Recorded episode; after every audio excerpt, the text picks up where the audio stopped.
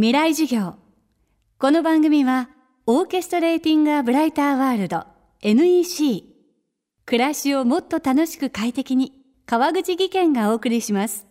未来授業水曜日。チャプター3未来授業。今週の講師はショールーム株式会社代表取締役前田裕二さん前田さんが立ち上げたライブ配信サービスショールームでは素人からプロまでありとあらゆるジャンルにまたがる放送主がインターネット上の仮想ライブ空間を用いて今現在も配信を行っています。もともとは外資系投資銀行に勤めていた前田さん。アメリカ本社でもトップの評価を取り続け次々と目標を達成しました。そんな中大きな転機となったのは友人の死でした。自分は世の中に代替不可能な価値を残せているのか。ここから前田さんの起業への道が始まります。未来授業3時間目。テーマはショールーム立ち上げまでの経緯。えっ、と、ショールームを立ち上げるまでの経緯なんですけれども、あの、もともとアメリカで僕は起業したいと思ってまして、その、アメリカで起業するアイディアを DNA の創業者の南波智子にまぶつけてみたんですね。それ南波さんと、自分、あの、起業しようと思っていて、で、アイディアがあるんで、一回日本に帰るタイミングで話しませんかと。で、まあ、そこで話をしたわけなんですけれども、で、まあ、南波から言われたこととしては、アイディアが面白いかどうかっていうこと以前に、あの、投資銀行マンが事業を立ち上げたとしてうまくいく確率は低いというふうに言われてですね、やっぱりその実態のあるサービス、つまりその実業をやっているか、何かこう実態がなく、あの、まあ、金融ってよく実態のない虚業というふうに揶揄されることもあるんですけれども、まあ、どっちにノウハウがあるかによって成功確率が変わるだろうという話をされて、まあ、それは自分の中で最もこうあのコンプレックスに思っていたことだったので自分は事業会社からかなりこう遠いと思ったんですね。事業会社がいて、その事業会社に投資する投資家がいて、その投資家にアドバイスをするのは僕らであるというので、かなり間接性が高いなというふうに思いまして、その間接性が高い我々がいきなり事業会社側に行ってその事業を01で作れるかどうかというのはかなりこうチャレンジングだったというか挑戦だったんですね自分の中で。で、その挑戦を、あの、外で、ニューヨークでやりたいと僕は思ってたんですけれども、まあ、せっかくだったら、ちゃんとこう修行して、成功角度を上げてからやればいいんじゃないかという話が難波からあって、え、ー、と、まあ、それにかなりこう納得して、腹落ちしてですね、あの、DNA に入って、新規事業を立ち上げたというのが、まあ、ショールーム立ち上げの経緯になりますね。DNA 創業者の難波智子さんにアドバイスを受け、ショールームを立ち上げた前田さん。注目すべきはその特徴的なユーザーインターフェースです。ライブステージをイメージした配信画面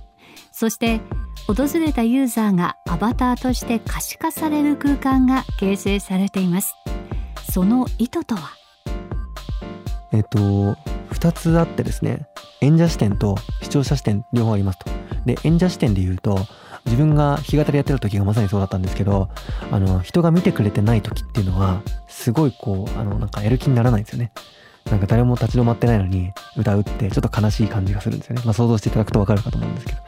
で、ショールームは常にわーっとたくさんの人が自分の配信を見てくれてるということを、あの、視覚として演者が体感できるようにしたいと思って、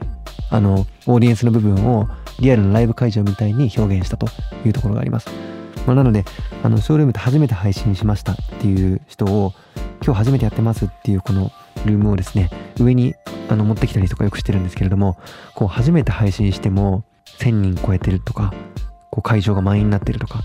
こういったあの状況で演者がですね、あ、自分自身がちゃんとみんなに見てもらえる存在なんだっていうことを実感できるような、まあ、仕組みになってまして、これがすごく重要ですね。で、その、そういう意味ではその1点目は、演者がきちんとこうモチベーション高く、あの自分自身が世の中に必要とされているということをパフォーマンスしながら感じられるような設計にしたかったというのが理由です。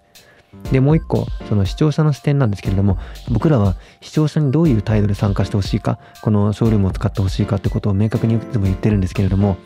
能動参加をしてほしいというふうに思ってるんですね。で、その動画のタイプには今大きく分けて2種類あって、あの、ユーザーに求めるこう視聴態度によって2つに分かれると思ってるんですけれども、受け身的な視聴態度を想定しているもの、まあ、例えば ABEMATV さんとかは、あくまでその視聴者に受け身で見てもらうことを想定されてると思うんですね。で、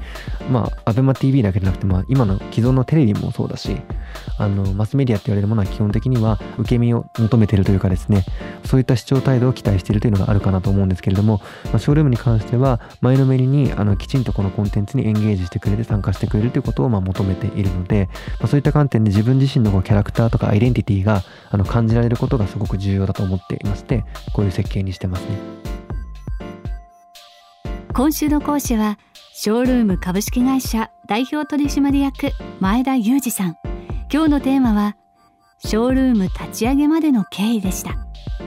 そしてここでお知らせです。未来を担う大学生に向けた特別公開授業の開催が今年も決定しました。